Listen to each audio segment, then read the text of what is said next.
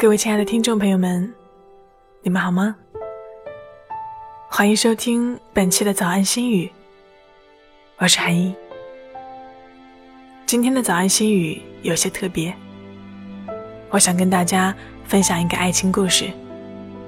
光阴的故事里，你是最刻骨的那一篇。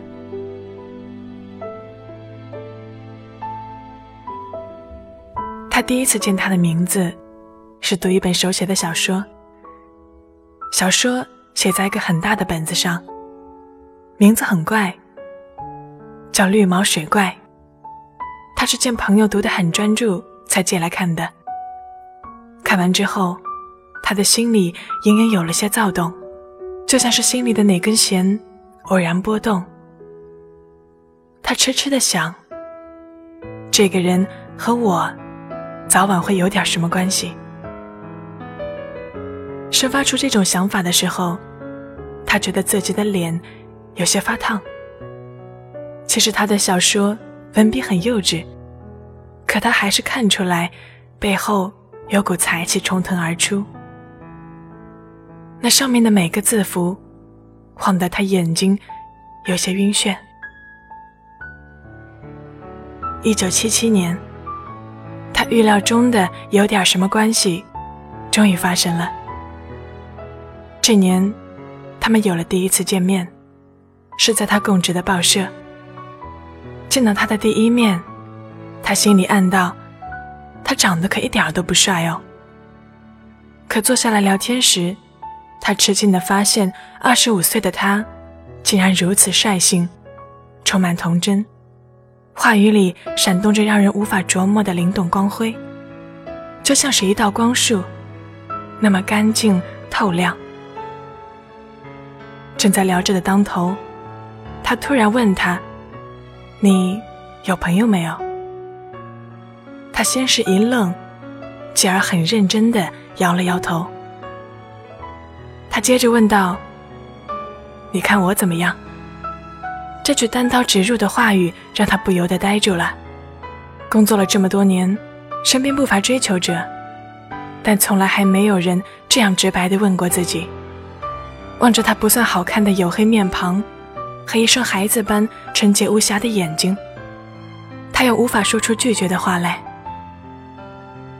有了这次交往作为铺垫，他跟他就开始了通信和交往。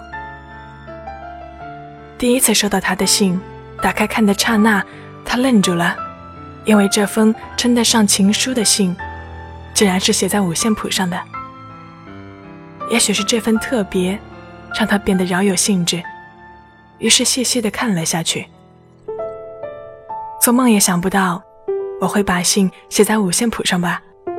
五线谱是偶然得来的，你也是偶然来的。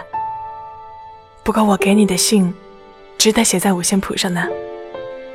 但愿我和你，是一支唱不完的歌。写在五线谱上的信，他又收到了不少。每一封的感情都是那样炙热，似乎每个字都有了温度，烧灼的两个人的心都热腾腾的。但是他对于他，始终不肯全盘接受，因为他长得确实不好看，让他心理上颇有障碍。有一天，他开玩笑的说起了他的相貌，没想到他竟然不服气的说：“那我到动物园爬行馆去比一比。”也许是这句孩子气的对比，他自知不妥，赶紧补说一句：“你也不太好看吗？这样，咱们不就扯平了？”看着他说出孩子般率真的话语，他不觉哑然失笑。也许正是这样的性格和喷涌而出的才气，最终征服了他。一九八零年一月二十一日，经过三年多的交往之后，他们终于在这一天携手走到了一起。这年，他和她都是二十八岁，而他因为正读大学，学校规定学生不能结婚。所以他们没有拍结婚照，也没有举行婚礼，只是两家各请了一桌客人，就给了爱情一个相当温馨美好的归宿。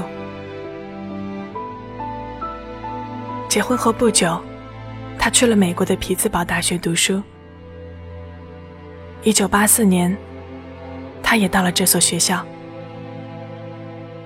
因为他几乎没有什么经济来源，两个人的生活全靠他一人的奖学金，日子自然过得紧巴巴的。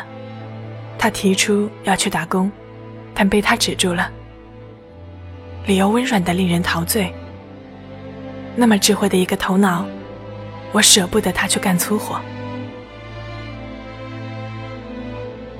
日子就这么在惺惺相惜中，一点点铺陈开来。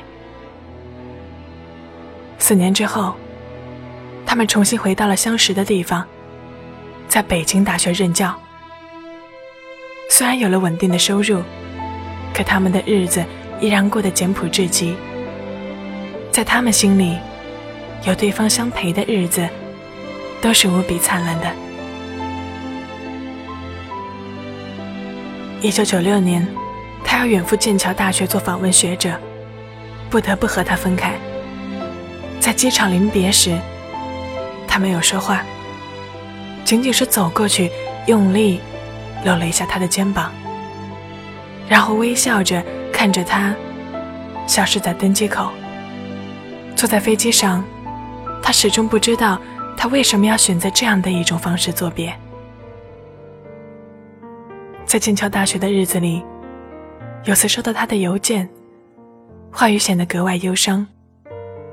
最近特别显老，都不敢往镜子里面看呢。他以为这同样是他的戏谑之语。四十多岁的人了，怎么能不显老呢？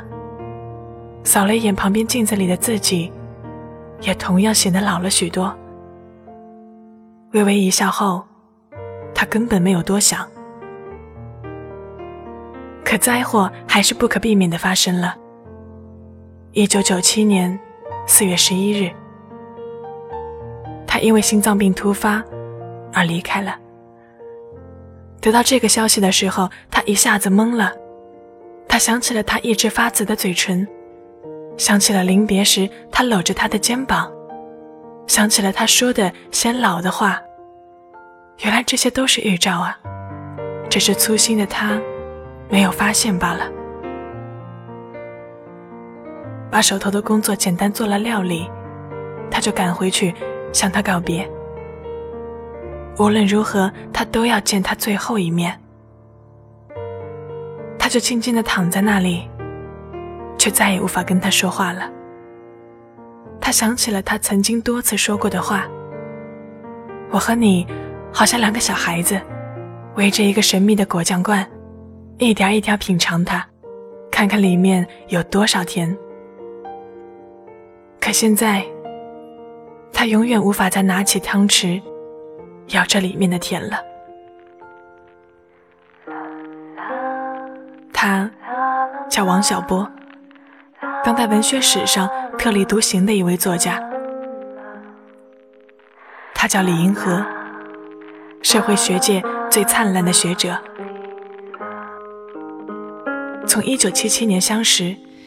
到一九九七年，王小波离开，他们的爱情正好走过了二十个春秋。二十年相伴的日子里，他们饱尝了爱情的甜蜜，以至于后来李银河不止一次的说过：“作为他的妻子，我曾经是世界上最幸福的人，失去了他，我现在是世界上最痛苦的人。”你太残酷了，你潇洒的走了，把无尽的痛苦留给我们这些活着的人。虽然后面的篇章再也看不到了，但是我还是会反反复复的看这二十年，这二十年永远活在我的心里。是我一生。